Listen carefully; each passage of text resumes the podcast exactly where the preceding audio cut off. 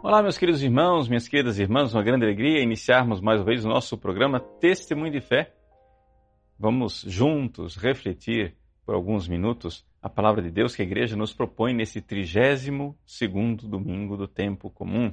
Então, tire aí o seu tempinho para receber e acolher a palavra de Deus.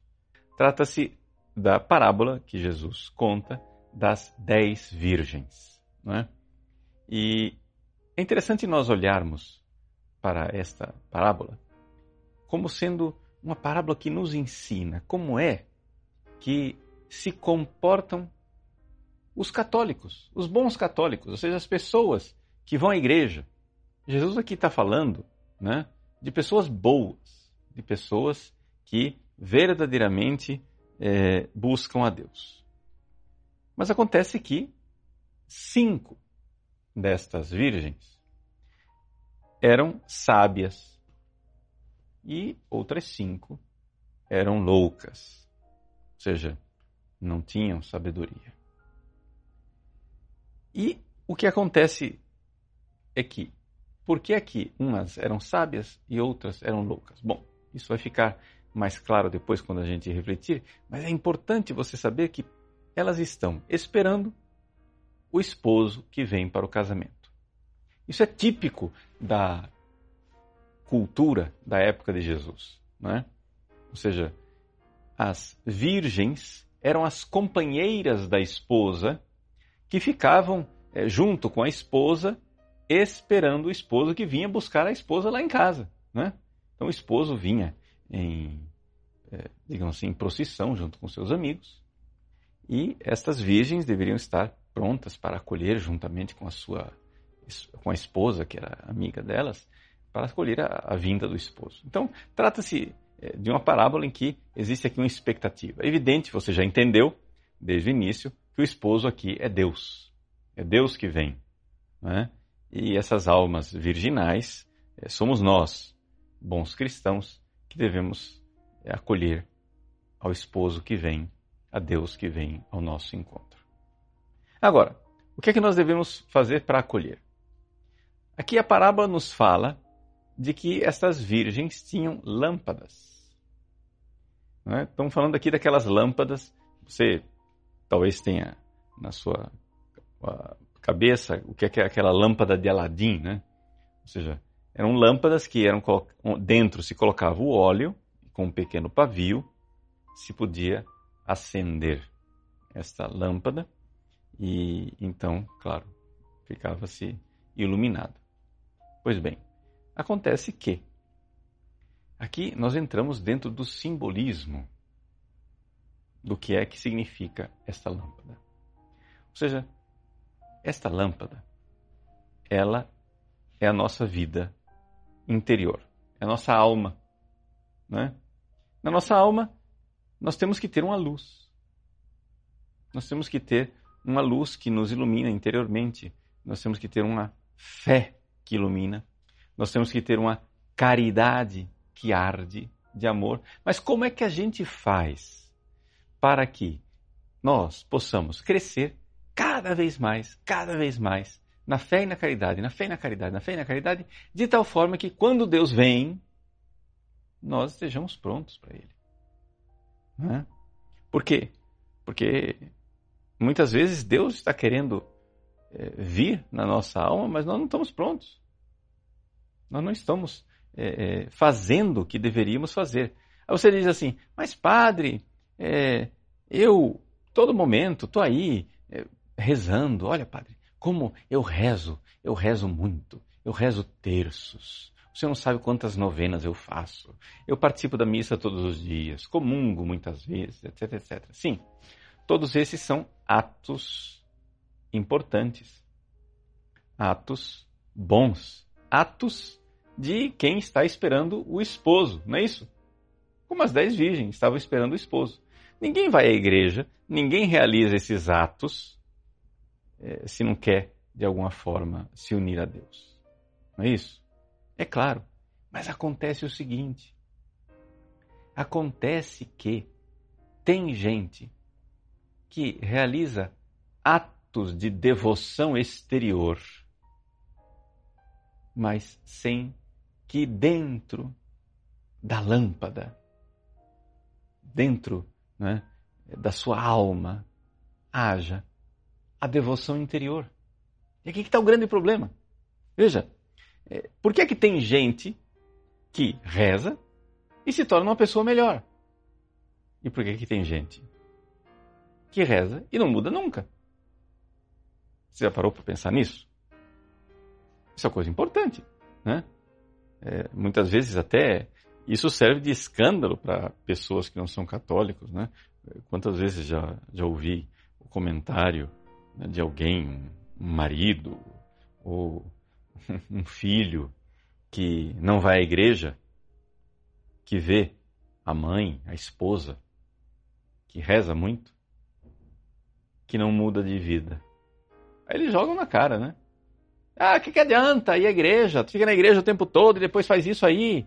Né? Olha que escândalo.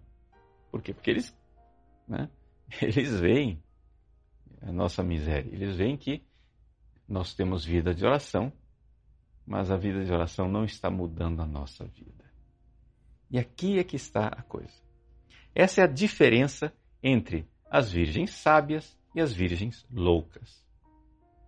Ou seja, podemos dizer, essa que é a diferença entre o bom católico sábio e o bom católico louco. Ou seja, você é bom católico. Põe todos os atos exteriores para esperar o esposo. Você fica lá esperando, aguardando o esposo, né? o esposo que vem, etc. Você vai lá, vai à missa, é, reza o terço, faz novenas, etc. Isso, aquilo. Mas por dentro, você não tem óleo. Você por dentro você não tem a devoção interior. E é por isso que não muda. E é por isso que a sua vida continua a miséria de sempre.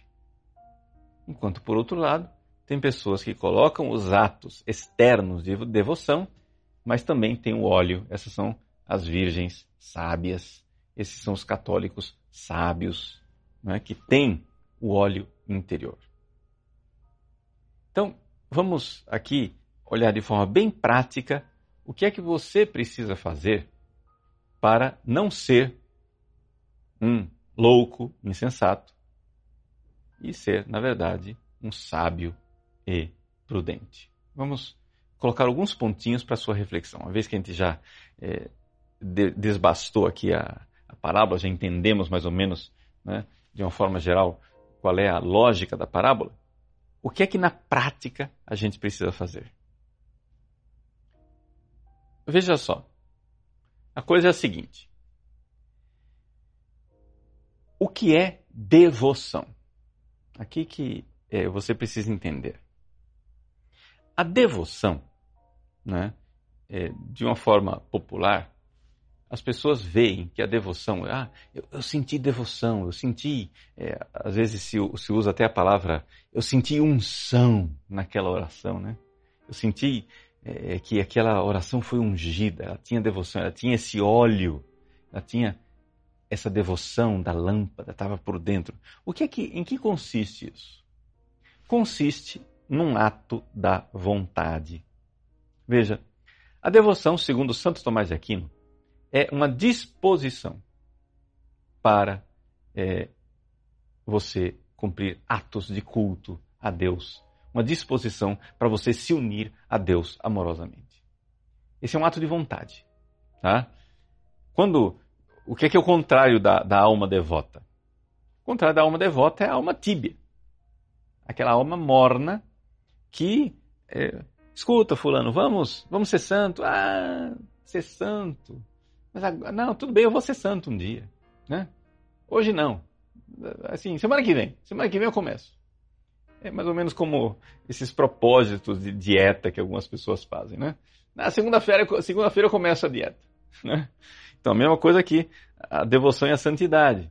É, a pessoa não é resoluta e diz, hoje, odie, hoje eu quero me unir a Deus. Hoje eu quero é, ser de Deus.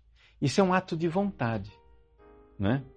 Então você vê claramente que é, muitas pessoas vão à igreja, fazem práticas exteriores de devoção, mas não tem aquela prontidão da vontade de chegar a dizer é o que Deus quer? Nossa, então, se é o que Deus quer, eu quero agora.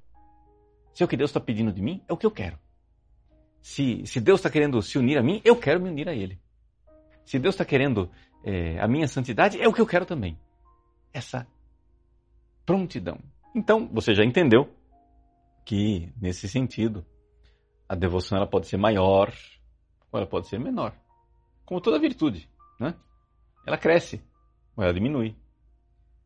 Você talvez tenha a experiência, por exemplo, de quando você se converteu, né? E começou suas práticas espirituais, você ia com, com grande prontidão para o sacrário rezar, você ia é, com grande devoção ouvir pregações, você com grande prontidão você rezava, estava é, momentos com, com Deus e, e aquilo você sentia que tinha aquele óleo interior, aquela coisa, aquela prontidão da vontade. Só que, por algum motivo, esse óleo foi diminuindo, foi secando, foi desaparecendo e você foi perdendo a devoção. E foi se tornando uma alma tíbia, uma alma morna. Né?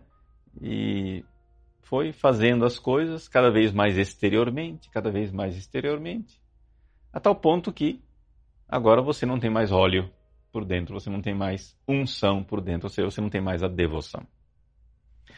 E como é que isso aconteceu? Bom, isso acontece pelo seguinte: veja, na nossa alma, nós temos inteligência e temos a vontade.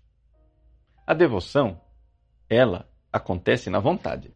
Eu quero, eis aqui, eis-me aqui, Senhor, pronto, eu estou pronto, eu vou lá, manda ver. É a vontade. Mas como foi que você um dia adquiriu essa prontidão?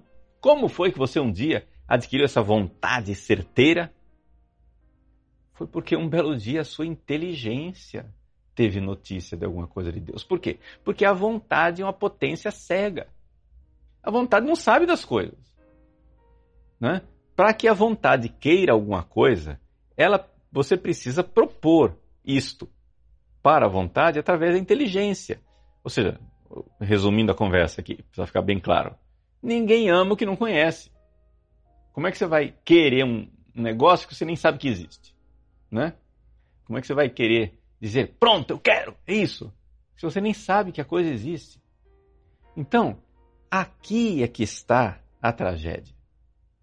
A tragédia é que as pessoas não se dão conta que não basta ter atos de devoção externa, você precisa verdadeiramente contemplar, você precisa meditar, você precisa ver, você precisa enxergar as coisas de Deus com a sua inteligência. Porque senão a sua devoção vai realmente vai para o prego, né? Você vai ficar cada vez mais morno, cada vez mais desanimado, etc, etc. Então é importante que você é, tenha uma abertura da sua inteligência. É por isso que o Evangelho chama estas virgens né? Umas são sábias e as outras são loucas. Ou seja, você notou que é um, uma questão intelectual? São duas palavras que dizem respeito à inteligência. Né? Né? Uma pessoa que é sábia, eu estou traduzindo aqui como sábia, o original grego fala phronismos, né? É, que alguns traduzem como prudentes, etc e tal a nossa tradução litúrgica traduz como é, previdente, mas é, é, fraco. Ou seja, é realmente uma, uma, coisa, é uma sabedoria prática. É uma coisa que está ligada à inteligência. Seja como for, eu quero que você entenda isso. Dessas dez virgens, cinco estavam usando a inteligência. E outras cinco não estavam usando a inteligência. Outras cinco eram loucas, insensatas imprudentes, se você quiser chamar, imprevidentes, se você quiser chamar, mas seja como for, o negócio tem a, tem a respeito, diz respeito à inteligência. Então o que acontece? Elas estavam todas, as dez, fazendo atos externos de aguardar o esposo. Ou seja, nós podemos dizer que às 10 estavam lá rezando o terço, às 10 estavam lá indo para a missa, às 10 estavam lá se confessando, às 10 estavam lá tendo uma bela vida católica. Mas interiormente elas não eram iguais. Por quê? Porque as cinco virgens sábias, por serem sábias, alimentavam o óleo dentro da lâmpada. Como é que faz crescer esse óleo dentro da lâmpada? Pela meditação, pela contemplação, pelo por esta este ouvir devotamente a palavra de Deus. Não é? é aquela realidade de Maria aos pés de Jesus, ouvindo a palavra devotamente. Querer querer conhecer. Senhor, que eu veja. Senhor, é, eu quero conhecer a vossa palavra. Então, é necessário que você entenda que você, se você quer manter a sua devoção, você tem que cuidar o que é que você faz com a sua inteligência. Aqui que está o X da questão e aqui vamos ser bem práticos. Se você passa o dia inteiro assistindo televisão, o que é que você está fazendo com a sua inteligência? Depois não, não fique admirado que não tem mais devoção. Olha, você não está colocando o óleo de Deus. Olha o que você faz com a sua inteligência. Fica o dia inteiro no Netflix. Fica o dia inteiro assistindo 10 milhões de seriados. Né? Tudo quanto é videozinho de YouTube. É, todas aquelas propostas do, do Facebook, do Instagram, etc e tal. Então você vai e tem essa inteligência vagabunda, me desculpe a, a palavra, né? Mas aqui não é um xingamento, não. Vagabundo quer dizer o seguinte, uma pessoa que vaga, que, que vai vagando, que vai é, andando por aí, né, sem rumo. Então, essa inteligência vagabunda, que se alimenta de qualquer lixo que encontra, é evidente que isto vai fazer você se tornar uma virgem insensata, louca, porque a sua inteligência não recebe notícia do amor de Deus. E ninguém ama o que não conhece. Se você só conhece porcarias, você só ama porcaria. Você ama, gente. Ó, é importante você entender isso. Você ama o que você conhece. Se você passa o dia inteiro, para para pensar o, no que é que você gasta o seu dia. Você passa o dia inteiro em futilidades.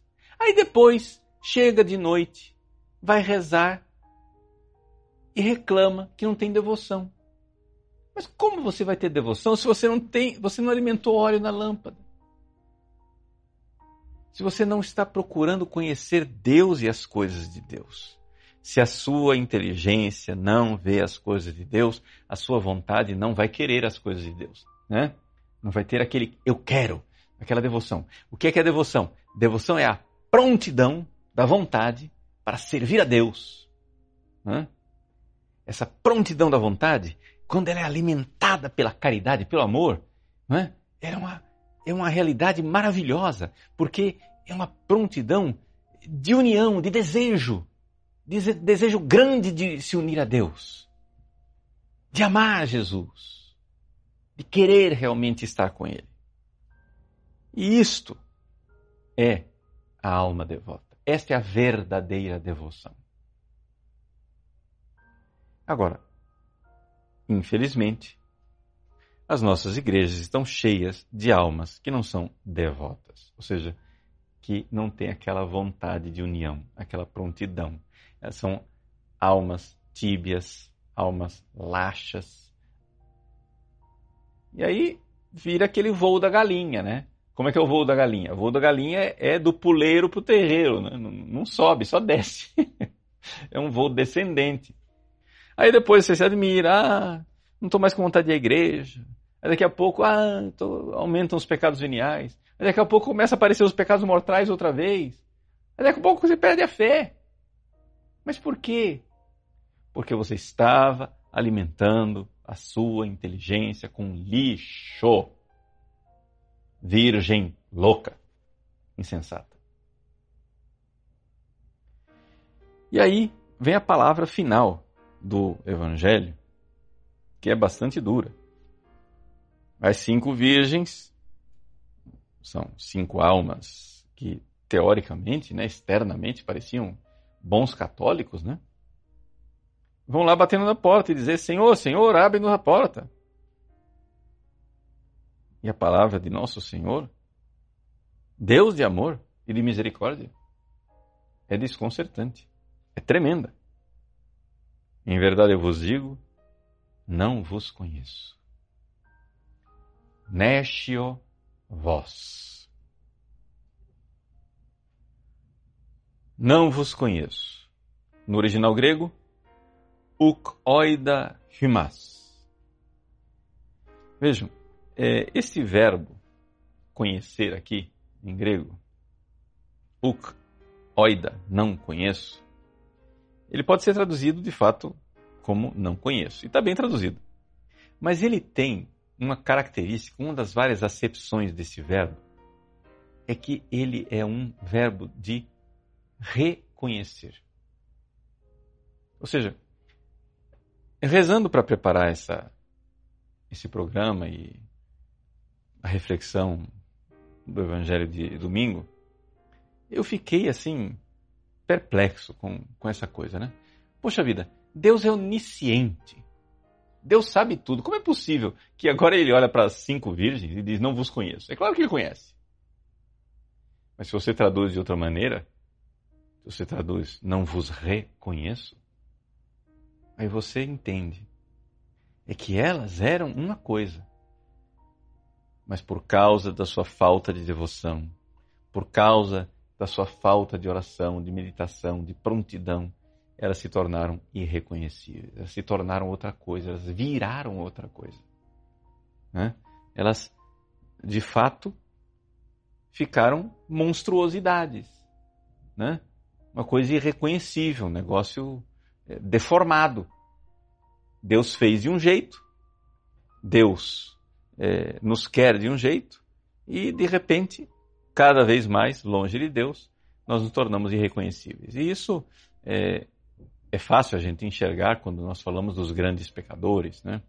Quando a gente fala, eh, por exemplo, de pessoas que caíram nas drogas ou em grandes depravações, né? Ficam deformadas, de fato, irreconhecíveis. Mas, é, se você for olhar a parábola deste domingo, fala para nós, católicos, bons católicos. E se nós fizermos um exame de consciência bastante sério, nós vamos nos dar conta que, de fato, nós viramos outra coisa. Muitas vezes você iniciou uma belíssima caminhada de fé e agora você se tornou um profissional da fé, sem devoção, né? um, um sino que toca mas vazio por dentro. É como São Paulo nos diz no seu belo hino à caridade em 1 Coríntios. Né? Se você não tem a caridade, não tem o amor, você é simplesmente como um bronze vazio. Então, vamos lá. Vamos pedir a Deus devoção. Vamos pedir a Ele que ilumine a nossa inteligência e você também é, realmente assim faça propósitos, propósitos concretos de parar de alimentar sua inteligência com tanto lixo. Você não precisa ficar o dia inteiro lendo coisas é, de Deus ou ouvindo pregações, etc. Não é isso. Mas você precisa buscar. A, a sua inteligência precisa buscar aquele a quem amamos. Somente assim dando à nossa vontade o conhecimento, a sabedoria da verdade de Deus, é que a nossa, a nossa vontade vai ter aquela prontidão para servir a Ele e para se unir a Ele, como aquelas virgens que estavam prontas. Chegou o esposo e elas estavam prontas. Essa é a prontidão. Estavam prontas. As outras não estavam prontas. Então, que Deus abençoe você, faça seus santos propósitos e que Deus um dia venha à sua alma e convide você para entrar para as núpcias, para este casamento maravilhoso, essa união com Ele. Deus abençoe. Em nome do Pai, e do Filho e do Espírito Santo. Amém.